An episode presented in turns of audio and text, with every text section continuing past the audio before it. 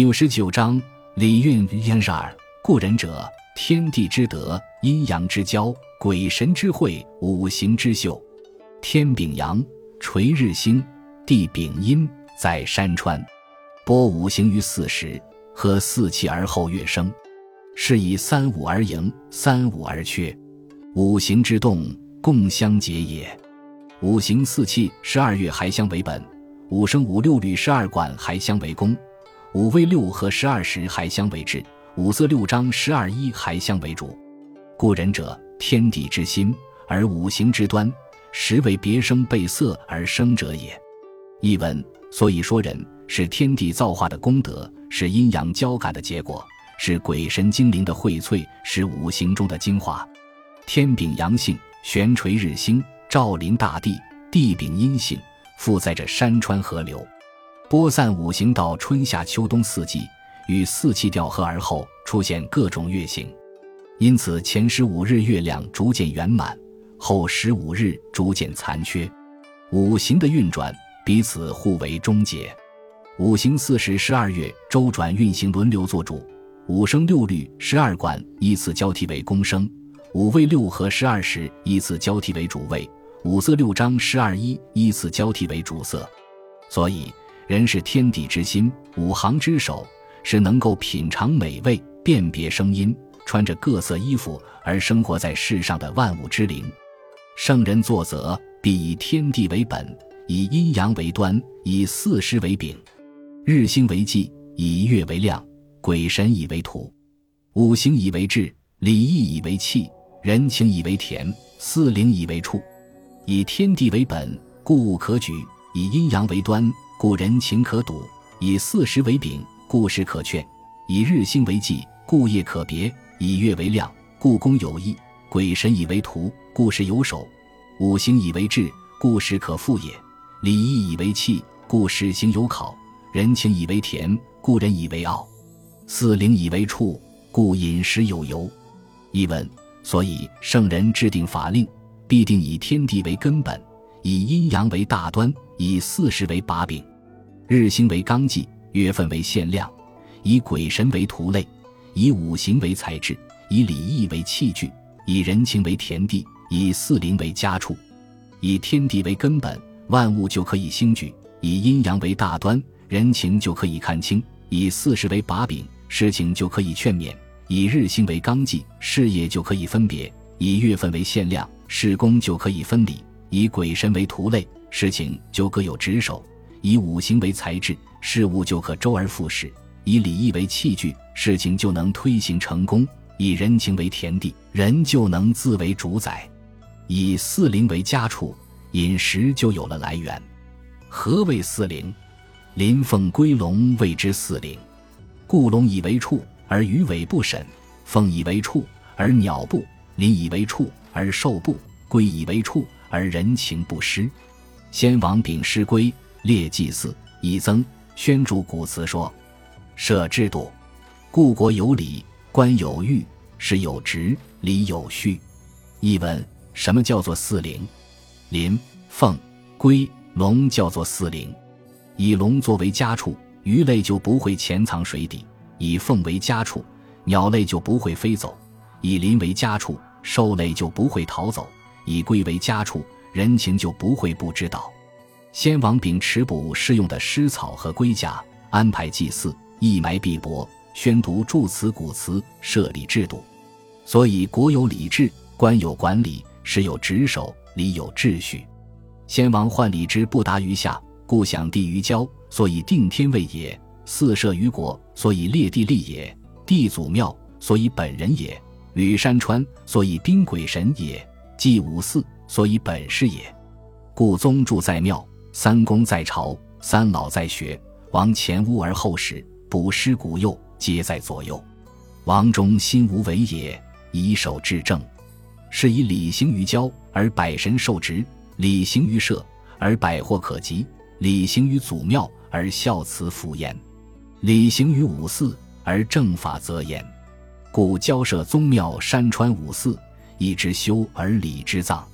译文：先王忧虑礼不能贯彻到下面，所以祭上帝于南郊，用来确定天的至尊地位；祭土神于国内，用来显示大地物产之力；祭祀祖庙，用来表达家族中的仁爱；祭祀山川，用以表达对鬼神的尊敬；祭祀中六门户灶行五神，用以表达对创造这些生活事物的先人的尊敬。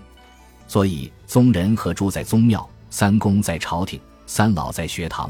君王前面有屋，后面有史官，掌管卜筮、礼乐、劝谏的官员都在左右。君王居中，心无杂念，保持纯正的心态。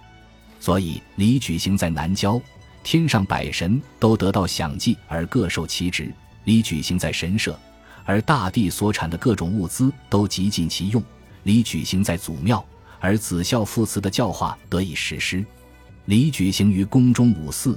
而整治了生活中的各种规则，所以举行祭郊、祭社、祭宗庙、祭山川、祭五祀的祭祀活动，亦得到修治而礼也蕴藏其中了。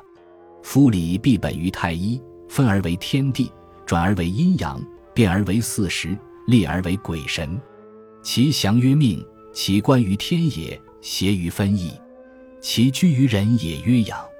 所以讲信修睦，而故人之肌肤之会。金海之术也，所以养生送死是鬼神之大端，所以达天道顺人情之大斗，为圣人为之礼之不可以已也。故破国丧家亡人，必先去其礼。礼之于人，有久之有孽也。君子以厚，小人以薄。圣王修义之柄，礼之序，以治人情。译文：礼的产生必定本于天地未分的太一。太一又分而为天地，天地又运行而有了阴阳，阴阳变化而有了四时，四时运转而又有了鬼神，降下来就称为命。这种命势是效法天理的，协调各个方面有一定限度。理体现在人身叫做修养，这是用以讲求诚信，搞好和睦，兼顾人肌肤的组合，筋骨的约束，是用以侍奉生者，葬送死者，竟是鬼神的大事项。是用以传达天道、顺势人情的大渠道，只有圣人之道理是不可以废止的。所以，要是一个国家出现破国丧家人亡的情况，必须先破坏他的礼制。礼对于人来说，就好像酿酒要有酒曲一样。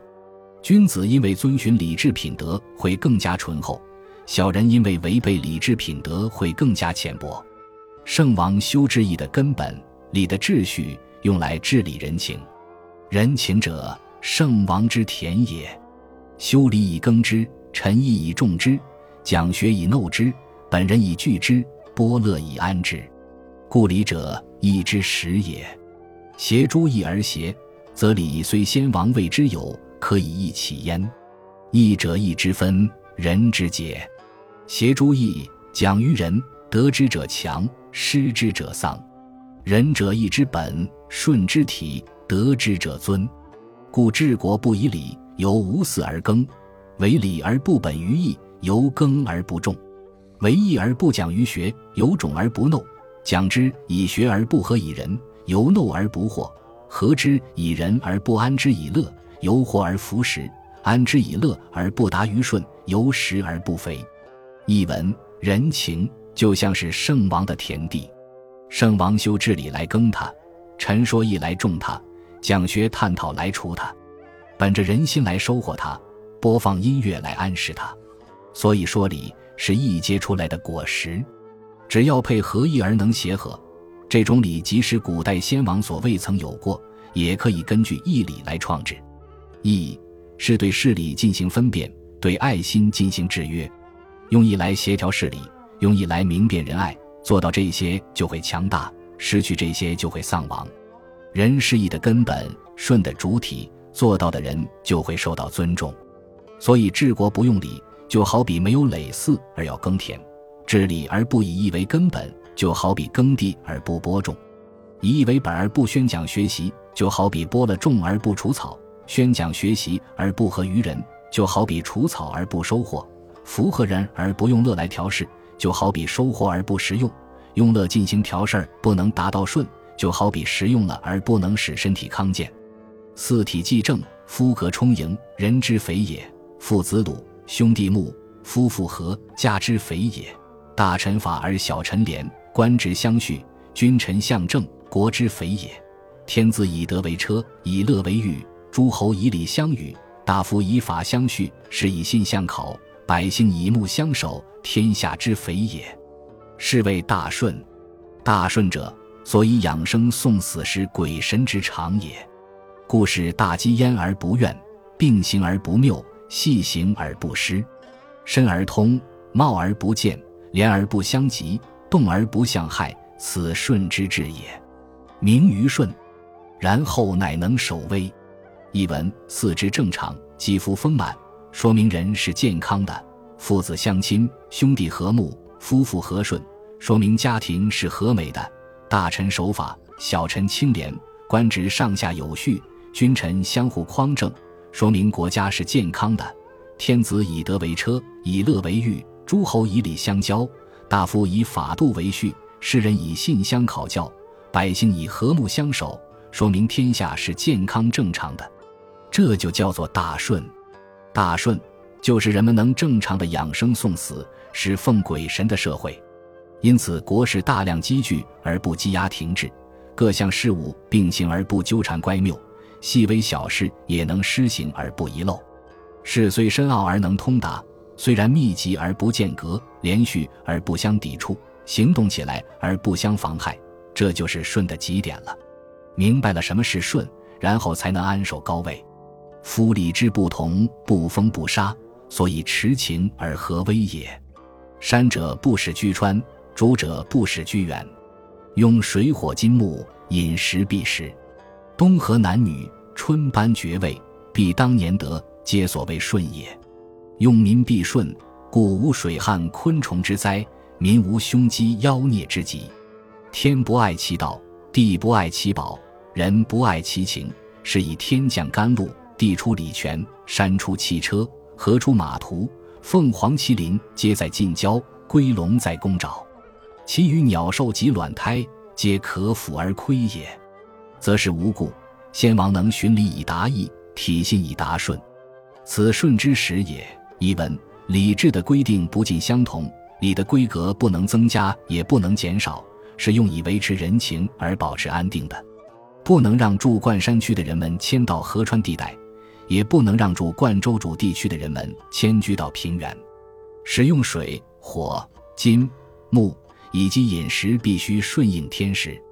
冬季实行男婚女嫁，春季颁授爵位，这些都必须和年龄以及德行相当，这都是符合顺的。意使民众必须顺应天时，这样就不会发生水旱昆虫的灾害，民众就没有凶年饥荒以及意外的疾患。天不隐藏其天理，地不隐藏其宝藏，人不隐藏其真情，于是天降甘露，地出礼泉，山里出现宝器宝车。黄河出现龙马驮着的宝图，凤凰麒麟都来到近郊，龟龙都来到宫中的池沼，其余的鸟兽以及卵生胎生的动物，随处可任人俯身观看。出现这种境况，不是由于别的原因，就是由于先王能够遵循礼表达意，体现了信以达到顺，这就是顺的真实表现。